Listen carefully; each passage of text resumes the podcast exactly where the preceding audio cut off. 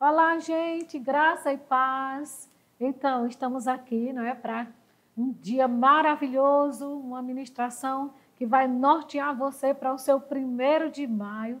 E eu me sinto muito honrada de estar aqui compartilhando essa palavra com vocês, não é? Nessa igreja que eu amo demais, que é a igreja de Salvador.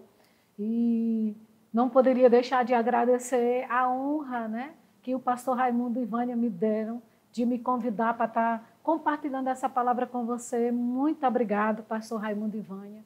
É, eu fico, me senti muito honrada e feliz, né? Porque a gente sabe que quando a gente ministra a palavra, antes disso a gente já meditou. E eu também fui muito abençoada com essa palavra que eu tenho para liberar para vocês. E antes de começar, gente, vamos orar um pouco, né?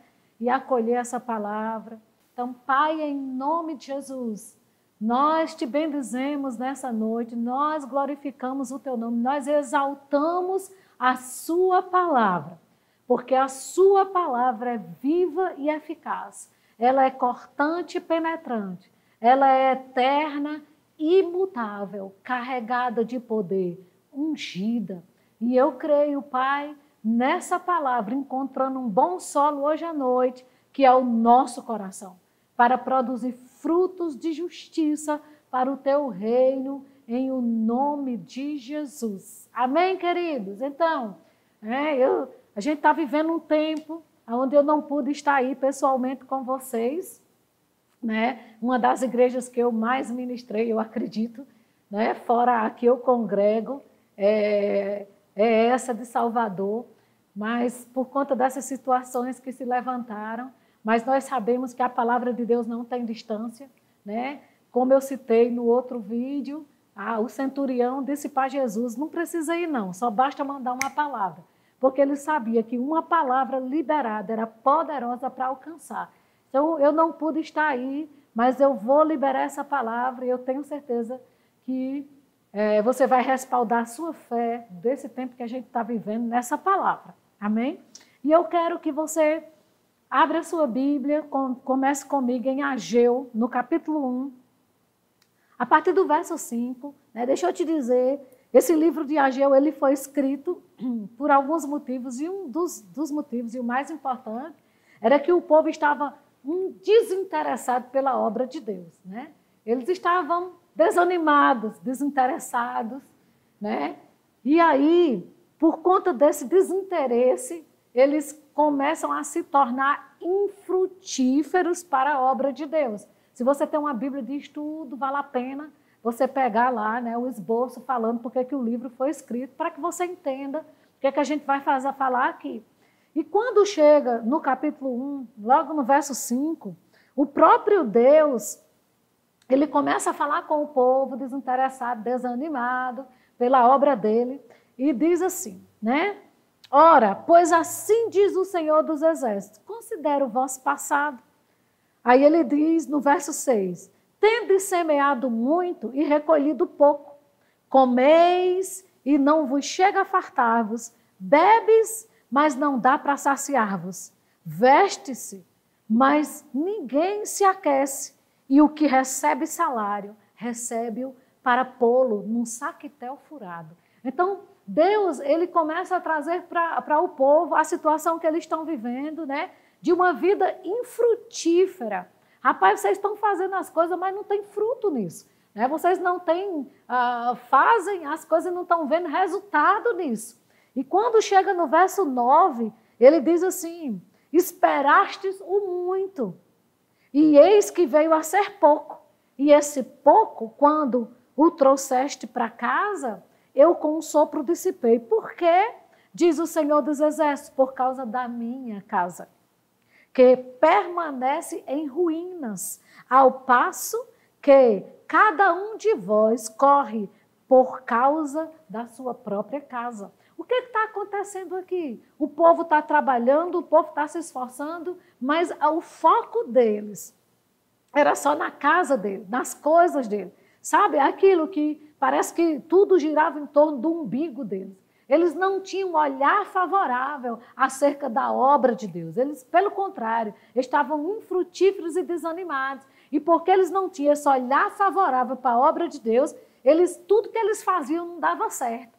Para você ver, queridos, como Deus deixou o reino dele, né? Jesus veio implantar esse reino de volta para que nós possamos se interessar pelas coisas do nosso Pai, né? Como eu costumo dizer, né? Cuidar das coisas de Deus, queridos, é negócio de família, né? Ele é o nosso Pai. E quem é que dá continuidade às coisas do Pai, se não seus filhos? Não é verdade? Só que o povo aqui, de, do próprio povo de Deus, estava meio, né, que, sabe, não, só focando na necessidade deles e não produziam. Porque uma das formas que Deus deixou para que a gente fosse frutífero nessa terra era a gente saber verdadeiramente canalizar o que chega nas nossas mãos para um terreno fértil chamado Reino de Deus. Aí sim, nós vamos ter resultados. Nós vamos plantar e vamos colher o esperado. Nós vamos vestir e vamos nos aquecer, né? Nós vamos receber salário, mas ele não vai ecoar pelos nossos dedos, como a Bíblia está dizendo aqui, que o Senhor disse: vocês recebem salário, parece que colocaram num saco tel furado. O dinheiro vai embora, não sabe o que, que aconteceu. Por quê? Porque não está usando o dinheiro com o propósito correto. E cada um buscava seus próprios interesses. E aí, amados, quando chega em Ageu, no capítulo 1, no verso 10, a Bíblia diz assim: Por isso, por causa dessa situação de vocês, de desinteresse, de desânimo infrutífero, por isso os céus sobre vós retêm o seu orvalho e a terra os seus frutos. Já imaginou, queridos? Eu vou te dizer, sempre que nós estamos numa situação onde nós não estamos tendo os frutos que nós desejamos, ou que algo está sendo retido, tem que ter uma causa né? Nada é retido ou as coisas não deixam de acontecer por motivo nenhum. Tem que ter um motivo. E aqui, queridos, a gente sabe qual era o motivo: desinteresse. Você já pensou nisso? Mas eu vou te dizer uma coisa, queridos, que eu percebo que as sementes, as sementes que chegam nas nossas mãos, que a gente lança, elas revelam quem nós somos, não é verdade? Porque toda semente revela a árvore. Se você planta uma semente de laranja, vai revelar a árvore, que era uma laranjeira. Se você planta uma semente de manga, vai revelar uma mangueira. E as sementes que nós lançamos como povo de Deus revela quem nós somos, o tipo de vida que nós tomamos. Nós temos, né? Ou seja, a minha vida te revela as sementes que eu tenho. Isso é maravilhoso, né? porque ninguém pode esconder esses frutos, não é verdade? E a gente precisa entender, queridos, que é, o fato do povo não estar tá sendo frutífero, é, a gente sabe o céu está retendo algumas coisas, como está escrito aqui, foi por um motivo. Mas a Bíblia diz que tem um versículo que diz assim: buscar-me-eis e me achareis, quando me buscar de todo o coração. Olha que coisa interessante. Quando é o tempo? Quando você tiver tempo de me buscar, né? E de todo o coração é o modo. Então existe um tempo e existe um modo da gente se aproximar de Deus. Existe o tempo e existe o modo da gente se interessar pelas coisas de Deus. Não é de qualquer jeito, não é leve, com, com leviandade, não é com desinteresse, não. Tem a forma certa, o tempo certo. E por isso que ele diz: quando me buscar de todo o coração. Então, busque o reino de Deus. Não foi isso que Jesus disse? Busque o reino de Deus e todas as coisas vos serão acrescentadas. Então, tem a forma de todas as coisas nos serem acrescentadas, né? É quando a gente sabe fazer as coisas, né? Com, no modo certo, da forma certa. E sabe, lá, aí vamos andando mais um pouquinho pelo livro de Ageu, em Ageu, no capítulo 2, no verso 7, se você puder abrir sua Bíblia para você ler comigo, diz assim: né? Farei abalar todas as nações, e as coisas preciosas de todas as nações virão. Presta atenção. Virão, né? Aí ele diz assim: "E encherei de glória esta casa", diz o Senhor dos Exércitos. Eu quero que você grave essa palavra glória. Deus está dizendo que vai encher de glória a casa que o povo não estava dando o mínimo interesse por ela, né? Mas a casa dele, ele disse: eu vou, eu vou encher de glória essa casa. Aí, quando ele fala de glória, no verso 8 ele diz assim: Minha é a prata, meu é o ouro, diz o Senhor dos Exércitos. Aí no verso 9, diz assim: a glória desta última casa. Você percebe que no verso 7 ele fala de glória, aí no verso 9 ele fala de glória, e no meio dessas duas, dois versículos que ele está falando de glória, ele simplesmente sai com essa declaração: minha é a prata, meu é o ouro. Até parece que glória não tem. O que, que tem a ver glória com prata e ouro? E é isso que você vai saber hoje, hoje né? nessa ministração. Ele está dizendo: minha a prata, ele diz: eu encherei de glória esta última casa. Né? Que a gente está vendo aqui que ele está falando de uma última casa, não da segunda. O povo costuma cantar: a glória da segunda casa é maior do que a primeira. Ele não está falando aqui da segunda, ele está falando da última. Qual é a primeira casa? O tabernáculo de Moisés. Qual é a segunda casa? O templo de Salomão. Qual é a última casa? Eu e você. Né? E aí Deus começa a dizer qual é o plano e o propósito dele, né? Que ia chegar um tempo que a glória dele ia estar realmente focada nesta casa e nesta última casa, né? que é nós, somos nós, ele diz: a glória desta última casa será maior do que a da primeira, diz o Senhor dos Exércitos. E neste lugar darei a paz, diz o Senhor dos Exércitos. Por quê? Porque, querido, o que Deus traz para nós é carregado de paz, porque a bênção de Deus enriquece e com ela não traz desgosto. Agora, vamos pensar nessa palavra glória. Quando Deus diz: encherei de glória esta última casa. Existe uma lei para quem é estudioso da Bíblia, conhece muito bem essa lei, que é a lei da primeira referência. Rossano, o que isso quer dizer? Que todas as vezes, quando aparece uma palavra na Bíblia e você quer saber o princípio, quando ela foi usada pela primeira vez, o que ela significa quando foi usada pela primeira vez na Bíblia, é a essência dela. Você entende? E aí é a lei da primeira referência. Você pega essa palavra glória que está aparecendo aqui em Ageu, mas qual foi a primeira vez que ela foi usada e se referindo a quê? Aí você tira a essência dessa palavra glória. Porque quando a gente fala em glória, a glória de Deus, Deus vai encher de glória essa casa, a gente pensa numa nuvem de poder, né? numa nuvem de salvação, numa nuvem. Mas vamos entender né? sobre a, a debaixo desse princípio, desta lei da primeira referência. Quando aparece na Bíblia né, a palavra glória, sabe onde é que ela aparece a primeira vez? Lá em Gênesis, no capítulo 30, fala da vida de Jacó. Jacó, ela estava prosperando. Você sabe porque quando foi que ele, se, ele prosperou? Nós sabemos que ele tinha uma vida bem difícil perto de, de do, do, né, do, do empregador dele. E o empregador roubava dele. Mas eu quero te dizer, tudo aquilo que está contra você faz só com que você prospere mais e mais, quando você tem interesse de coração, não é assim? E aí Jacó começou a prosperar, prosperar, e no capítulo 30, lá em Gênesis, no verso 43, a Bíblia diz assim: o homem se tornou mais e mais rico, teve muitos rebanhos, e servos e servas, e camelos e jumentas.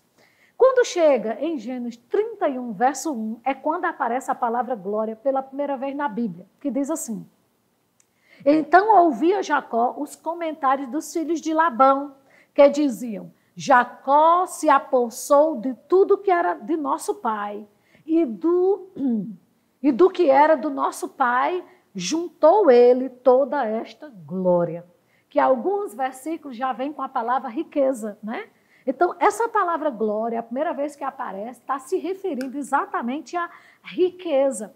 Essa palavra glória, a primeira vez que aparece, é, no original significa kabod, que significa pesado de tudo que é bom. Então, a Bíblia fala exatamente isso. Jacó se tornou pesado de tudo que era bom. Ou seja, é, toda esta glória você se tornou, toda esta riqueza você se tornou, né?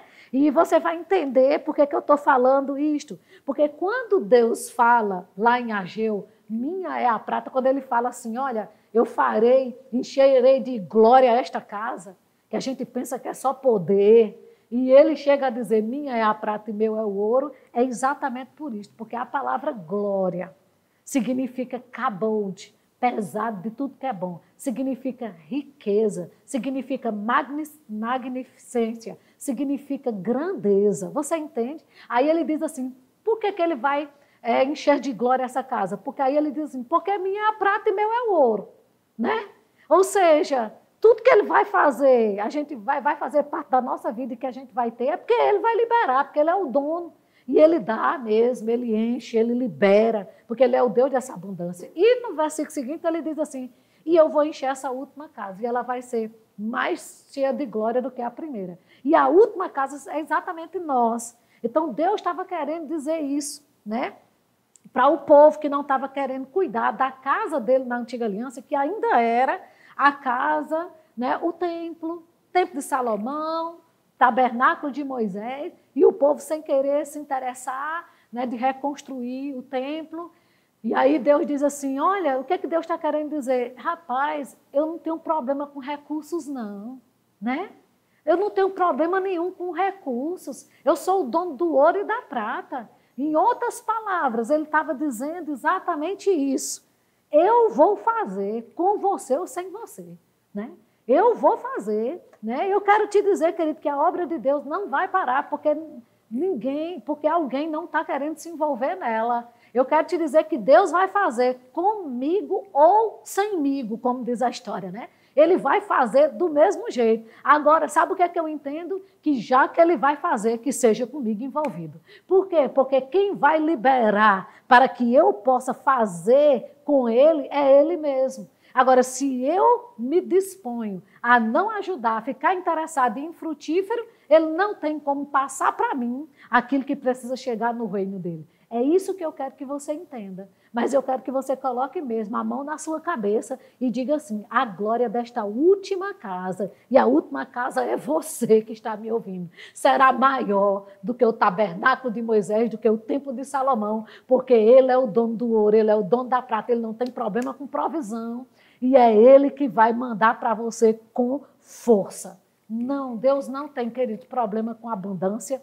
Deus não tem problema com recursos. Deus não tem problema com dinheiro. Ele não se incomoda com isso, né? E a obra dele não vai parar. Por quê? Porque nós não vamos deixar.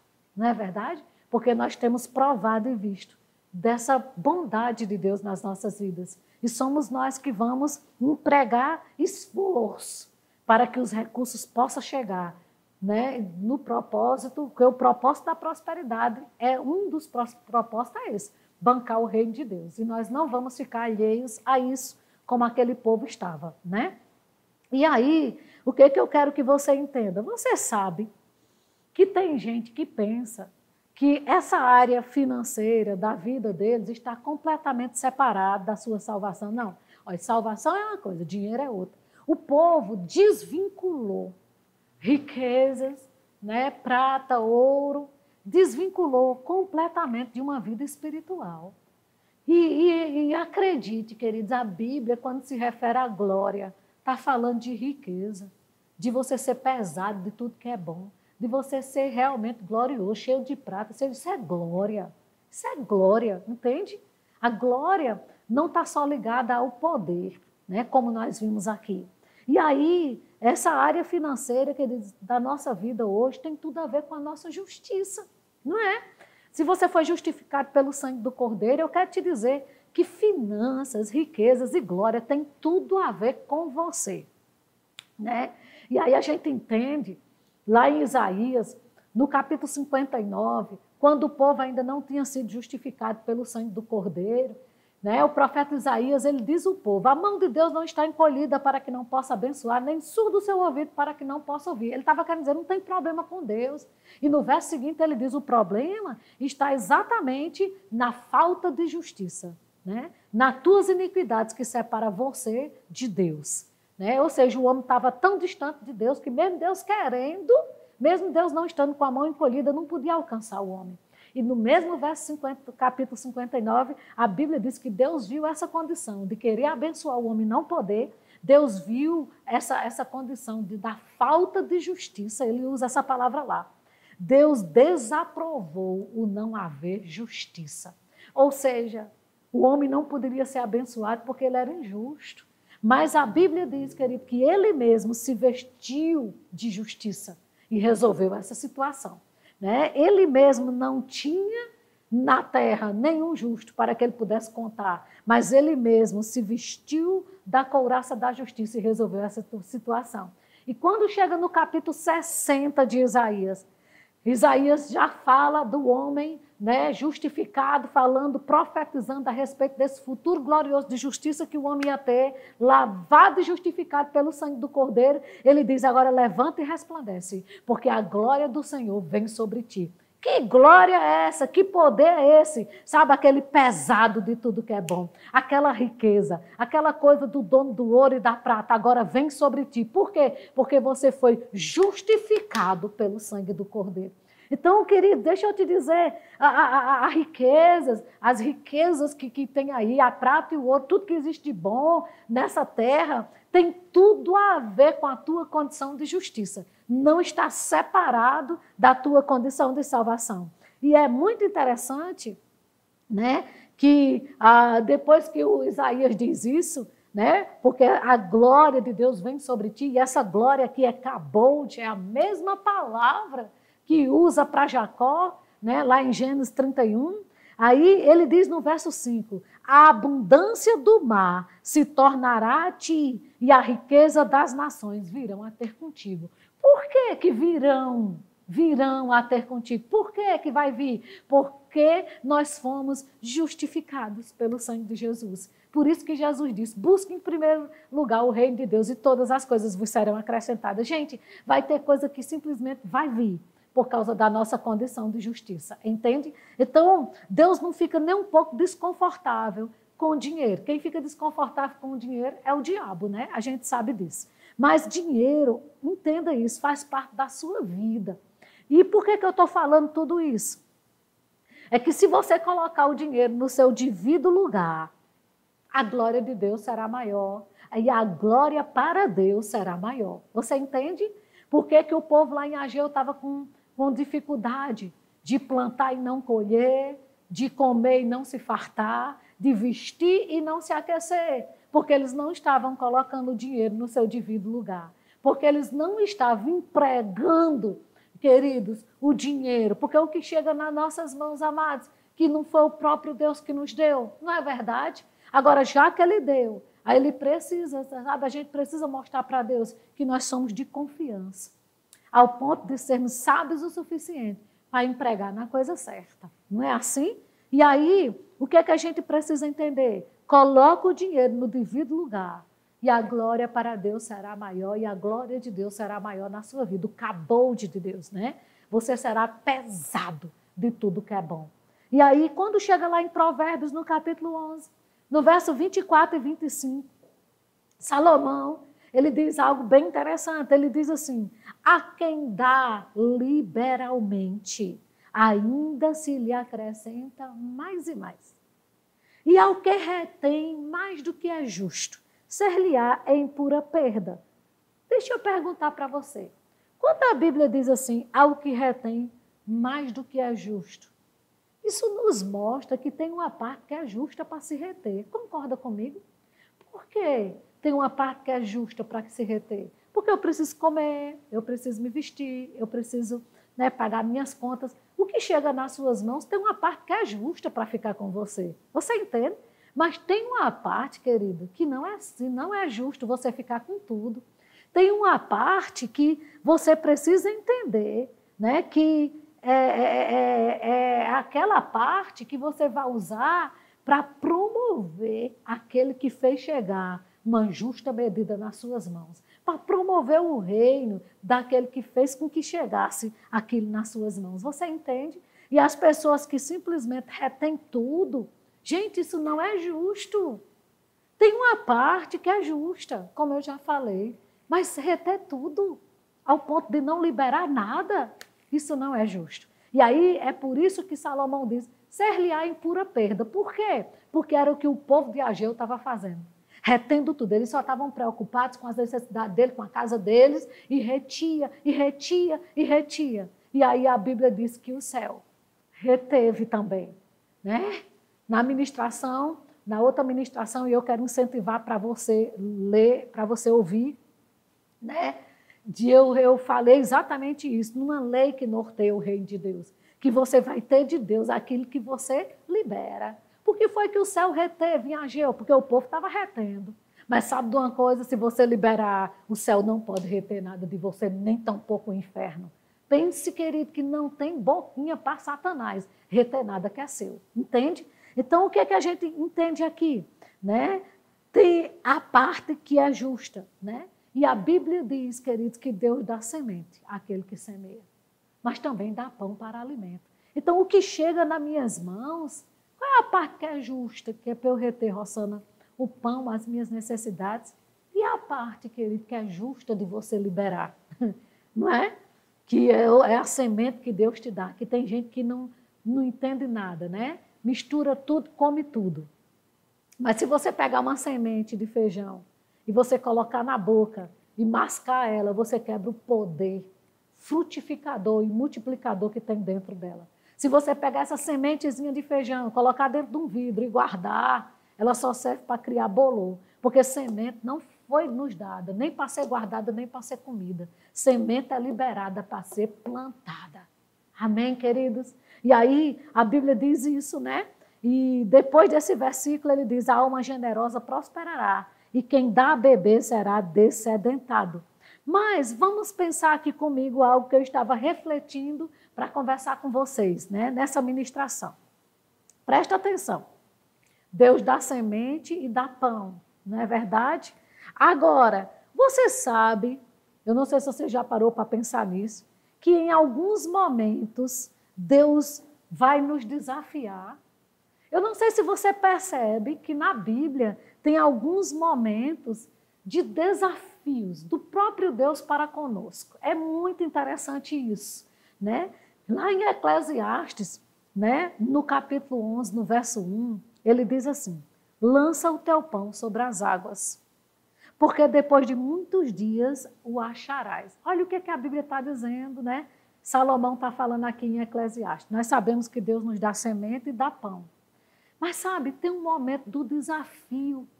E aí, é, Salomão, ele fala em Eclesiastes que tem um momento de até o pão ser necessário de ser lançado. Sabe, queridos, eu vou já te explicar melhor isso, para que você possa entender. Aí ele diz no verso seguinte, no verso 2: reparte com sete e ainda com oito, porque não sabes o mal que sobrevirá à terra. Queridos, presta atenção a isso. Existe um momento, sabe, que você praticamente só tem o pão. E aí Salomão, ele diz, sabe de uma coisa? Você não sabe o mal que vai vir sobre a terra. E para você ser livre até desse mal que está vindo sobre a terra, você precisa, em alguns momentos, ser desafiado a lançar até o próprio pão. Sabe, queridos, e Salomão disse, mas quem lança até o próprio pão, depois de muitos dias ele vai retornar. Porque, queridos, eu vou me tornar repetitiva. Você só tem o que você libera, né? Porque se você comer tudo, o que, que tem o que voltar para você? O que, que vai retornar? Se tudo que chega nas tuas mãos é como uma traça, que só come, que só come, que só come, né?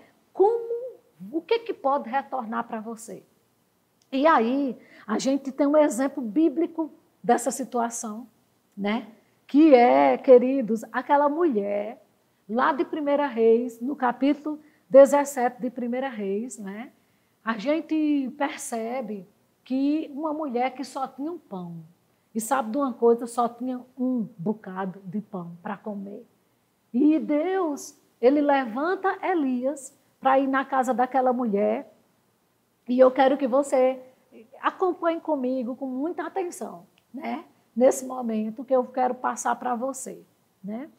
Nós estamos tendo esse primeiro de maio porque foi uma direção do teu pastor. Você conhece o seu pastor, você conhece a integridade do seu pastor, né? você conhece o, os recursos que têm chegado na igreja, em que está sendo aplicado. Então, preste atenção, você conhece ele. Mas Elias, quando ele chegou na casa daquela mulher, ele era um estranho. Aquela mulher, queridos, ela não tinha intimidade com Elias.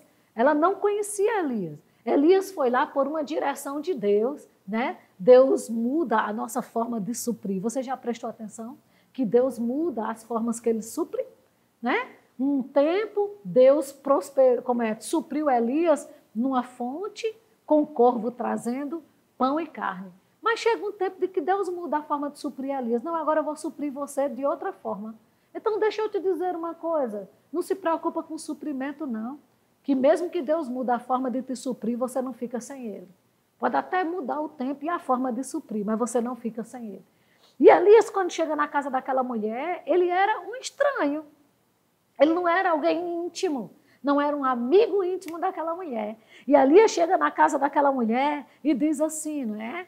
Ah, ah, me dá um pouco de água. E quando a mulher vai buscar água, ele diz assim, traga também para mim um pão, um pouco de pão, né?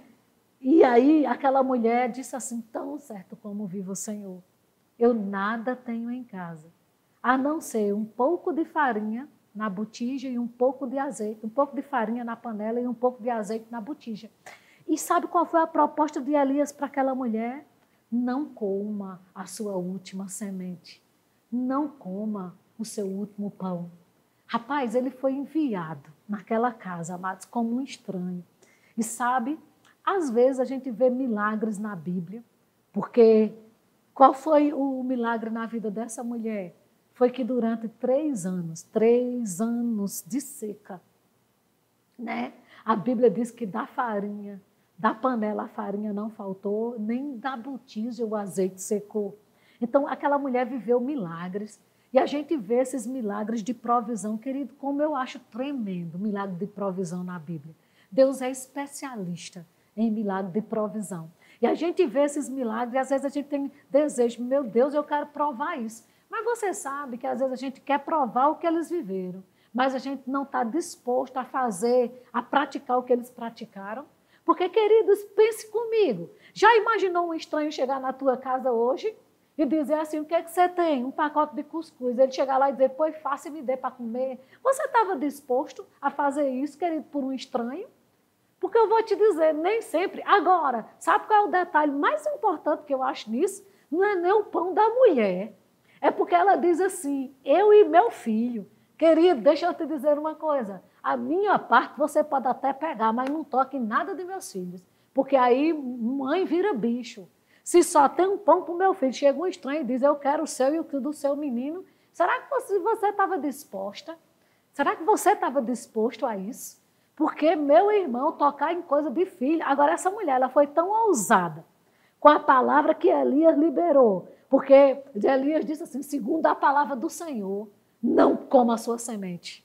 Oh, aleluia! Receba essa palavra aí hoje à noite. Não coma sua semente. Sabe, querido, mesmo que seja o seu último pão, não coma sua semente. Lança o teu pão sobre as águas. Esse primeiro de maio é uma boa oportunidade para você ser desafiado a fazer algo que você nunca fez. Se você sempre dá as mesmas medidas, você vai ter os mesmos resultados. Mas nós estamos vivendo um tempo que nós precisamos de resultados diferentes, extraordinários, sobrenaturais, queridos. Nós estamos precisando provar de uma medida diferente de um milagre de provisão nas nossas vidas. E é com uma medida diferente de, de que nós temos que lançar para provar esse diferente de Deus, esse diferenciado de Deus, né?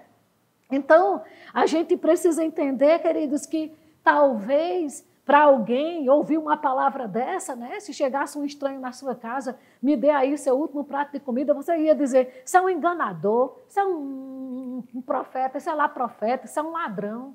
Mas não, queridos, ele chegou falando em nome de Deus, como eu estou falando para você hoje à noite, no nome do Senhor, tá certo? Até o pão do filho teve que ser lançado, porque, como eu disse, tem momentos que Deus nos desafia e se você quer colher provisão, plante provisão. Porque uma semente jamais nega a sua natureza.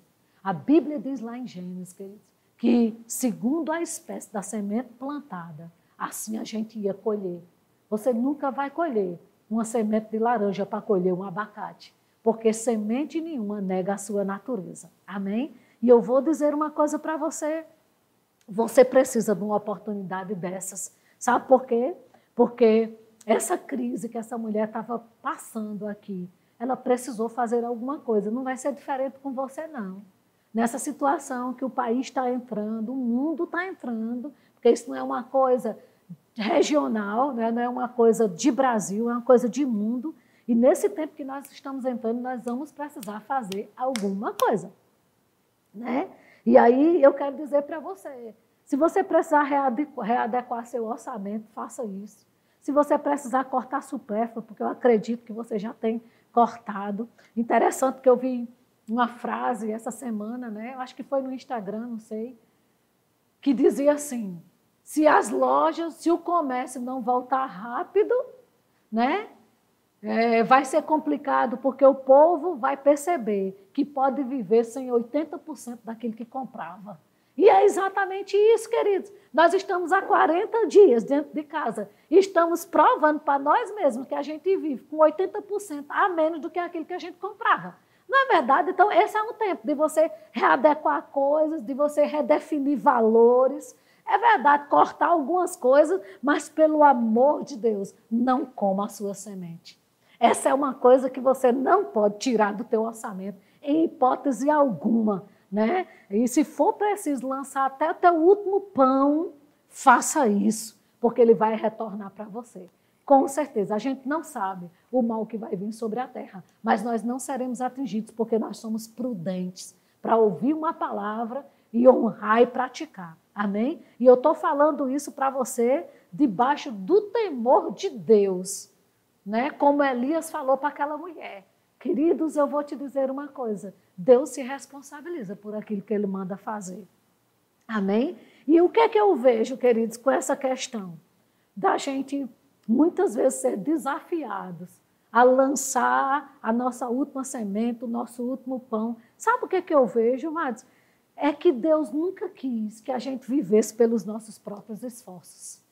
Eu tenho certeza que essa lei que foi criada do princípio de todas as coisas, né? que nós teríamos o que plantasse, que nós íamos ser frutíferos, que nós íamos multiplicar, isso tudo só depende de uma semente lançada. Eu tenho certeza que Deus estava querendo nos deixar mais amados, mais dependentes dele. Mas, mas para a gente entender, sabe, queridos, que a gente não pode querer só viver dos resultados que a gente produz, né? Mas a gente precisa experimentar viver os resultados que a palavra de Deus reproduz na nossa vida.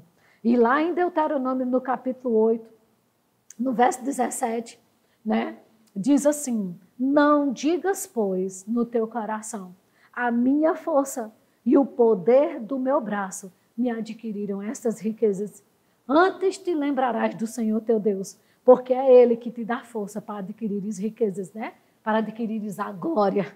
É Ele que te dá, para confirmar a sua aliança, que sob juramento prometeu a teus pais, como hoje se vê. Então, amados, sabe, Deus, ele deseja que a gente prove e viva coisas, independente do meu próprio esforço. Independente. Por isso, amados, que ele criou essa lei da, da, da semeadura e da colheita. Sabe por quê? Porque Deus não quer que você viva uma prosperidade circunstancial. Aquela prosperidade, sabe qual é uma prosperidade circunstancial? Se está tudo bem, eu estou bem. Né? Se está ruim, eu estou mal. Não, amado, se está tudo bem, eu estou bem.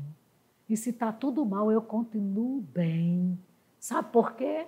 Porque eu, no momento oportuno, eu soube lançar sementes para chegar o momento de colher.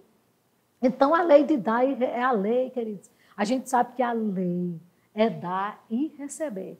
Não é receber para dar. A lei é dar e receber. A lei é crer e depois ver. Entendeu? O que, que a Bíblia nos mostra com isso? Tudo que vai, volta. Amém? Eu creio, eu vejo. Eu libero, eu tenho. Eu dou, eu recebo. Amém, queridos? Então, não comece errando, queridos, por onde você não pode errar. Tá certo? Nesse tempo que você está, em nome de Jesus. Não comece errando por uma área que você não pode errar. Você pode amar, tirar muita coisa da sua vida, mas não sonegue ofertas, não sonegue dízimos, porque esse não é o tempo de reter. Esse é o tempo de liberar. Esse é o tempo de garantir, amados, entender que o nosso futuro ele está preservado. Como é que eu preservo o meu futuro? Né? As sementes que eu lanço, elas, elas tocam no meu futuro. A gente vê isso na vida de Cornélio, lá em Atos. A Bíblia diz que ele era um homem temente a Deus e que ele orava e liberava sementes. E aí, porque ele liberava sementes, um anjo foi enviado né, para tocar no futuro dele. E sabe, queridos, em nome de Jesus, deixa que teu futuro esteja inteiro, íntegro, né, com as sementes que você lança. Então, o que é que a gente precisa? É acionar essa lei. Isso não significa barganha, amados. Tem gente que pensa, isso não é uma barganha com Deus. Não, amados. Eu acredito que Deus criou essa lei do dar e do receber para quebrar em nós essa natureza egoísta de dizer o que eu tenho é meu e ninguém toma. E para quebrar essa natureza egoísta, Deus diz: você libera e aí você tem, né? E aí a gente precisa entender essas coisas, tá certo? Que a semente não nega a sua própria, a semente não nega a sua natureza, né? né? E aí o seu dar faz parte do seu suor, gente. Né? O, o, a gente sabe que a maior parte do nosso tempo a gente passa trabalhando. Então, quando você libera uma semente, você está li, liberando a própria vida. Né? E a tua vida é uma vida no espírito. Então, isso não pode ser algo natural. Isso é algo espiritual. Né? O espiritual está envolvido. E a gente precisa envolver fé quando a gente dá. A gente precisa envolver honra. Né? Aquela mulher deu tudo, o que tinha, né? Mas ela colheu, amados provisão e vida, porque o filho morreu, mas ressuscitou, tá certo? Então a gente precisa entender essas coisas, né? Para que a gente possa fazer as coisas com, como é que eu posso dizer? Consciência. Coisa boa é não fazer por fazer, porque todo mundo está fazendo. Eu faço porque a palavra de Deus chegou. Eu fundamentei a minha fé nessa palavra. E porque eu fundamentei a minha fé nessa palavra, eu vou fazer porque eu tenho certeza que Deus é pronto e poderoso para cumprir o que ele falou. Amém? Então a gente precisa entender essas coisas, amados, porque, sabe, uma coisa, para Deus entrar na tua carteira, amado, ele, você precisa dar acesso. Deus jamais vai entrar na tua conta do banco, Deus jamais vai entrar na tua carteira, Deus jamais vai entrar nas tuas finanças, Deus jamais vai entrar na tua casa, nem tampouco na tua geladeira, se você não der um acesso. Sem permissão, ele não entra. Mas se você der uma permissão a ele, mostrando em quem você confia, pode ter certeza que ele entra e muda todo o quadro. Né? Porque uma vez Deus falou, né, através da, das ofertas de Salomão, né, na Bíblia, Deus apareceu para Salomão e perguntou para ele: o que, é que você quer? Né? E aí, muito interessante, porque também um dia Deus apareceu para Abraão e perguntou, né? O que é que você quer? Né? E aí, queridos, eu vou te dizer uma coisa: todas as vezes que Deus aparece para alguém perguntando o que você quer, foi exatamente depois de, de deles serem desafiados a liberar, né? E mostrar para Deus que era de confiança, ao ponto de Deus perguntar o que você quer. Você já pensou, né? Deus perguntar para você hoje o que você quer. Então, queridos, vamos ficar com essa palavra. Entenda que o que você dá move Deus ao seu favor, né? E a gente precisa entender que o que a gente dá, a gente não vai comprar, comprar Deus, mas tem o poder de mover Ele no trono, tá bom? Não se compra nada sobrenatural, mas nós tocamos nele através das nossas ofertas, através da nossa generosidade e da nossa liberalidade. E para encerrar, eu quero compartilhar com você algo, né?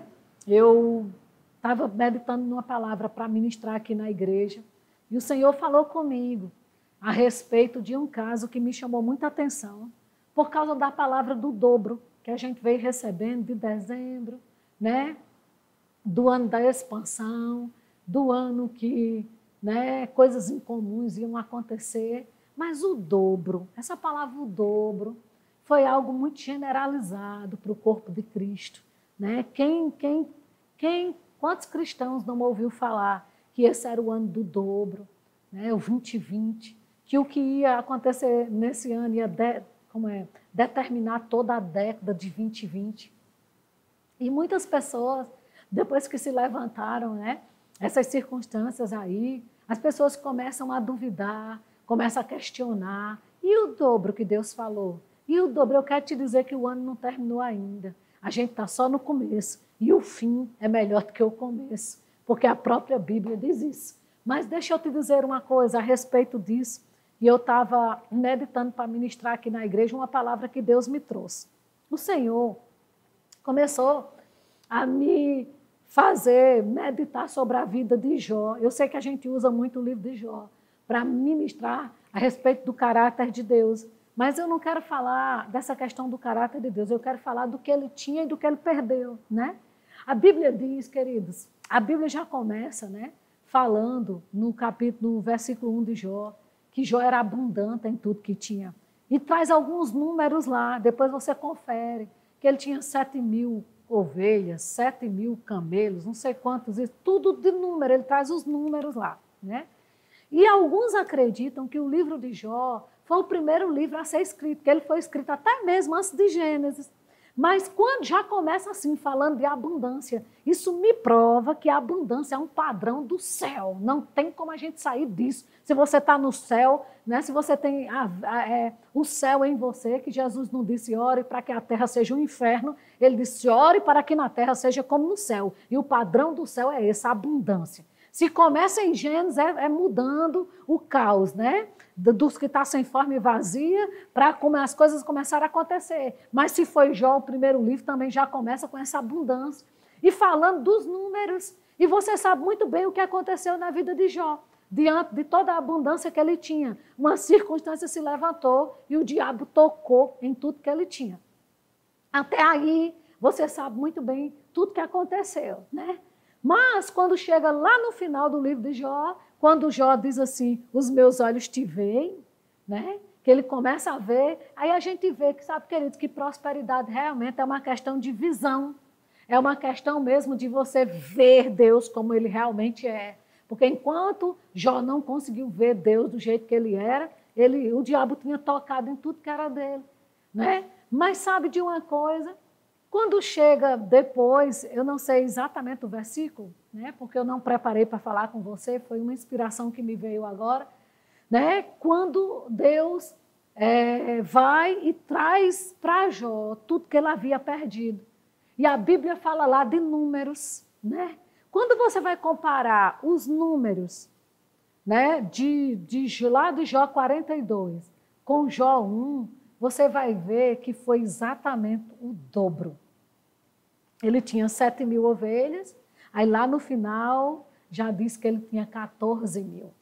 Ele tinha 3 eh, mil tanto, passa a 6 mil. Então, tudo na vida dele foi dobrado. Agora, por que foi que dobrou? Dobrou por causa de uma circunstância que se levantou. Porque tudo que está quieto, que o diabo toca, é para virar milagre, é para dobrar mesmo, é para é o diabo ser envergonhado. Você entende? E aí, queridos, eu comecei, a média isso me chamou muita atenção, porque tudo na vida dele só dobrou porque uma circunstância se levantou. E aí o Senhor começou a falar comigo, né? Que ele deu essa palavra do dobro para a igreja, para o corpo de Cristo. Que esse seria o ano do dobro. Será que ele não sabia que essa circunstância ia se levantar? Ou ele estava querendo exatamente nos preparar para que tudo que o diabo tocar na nossa vida, né, durante esse tempo, ele vai verdadeiramente nos compensar, né, com o dobro.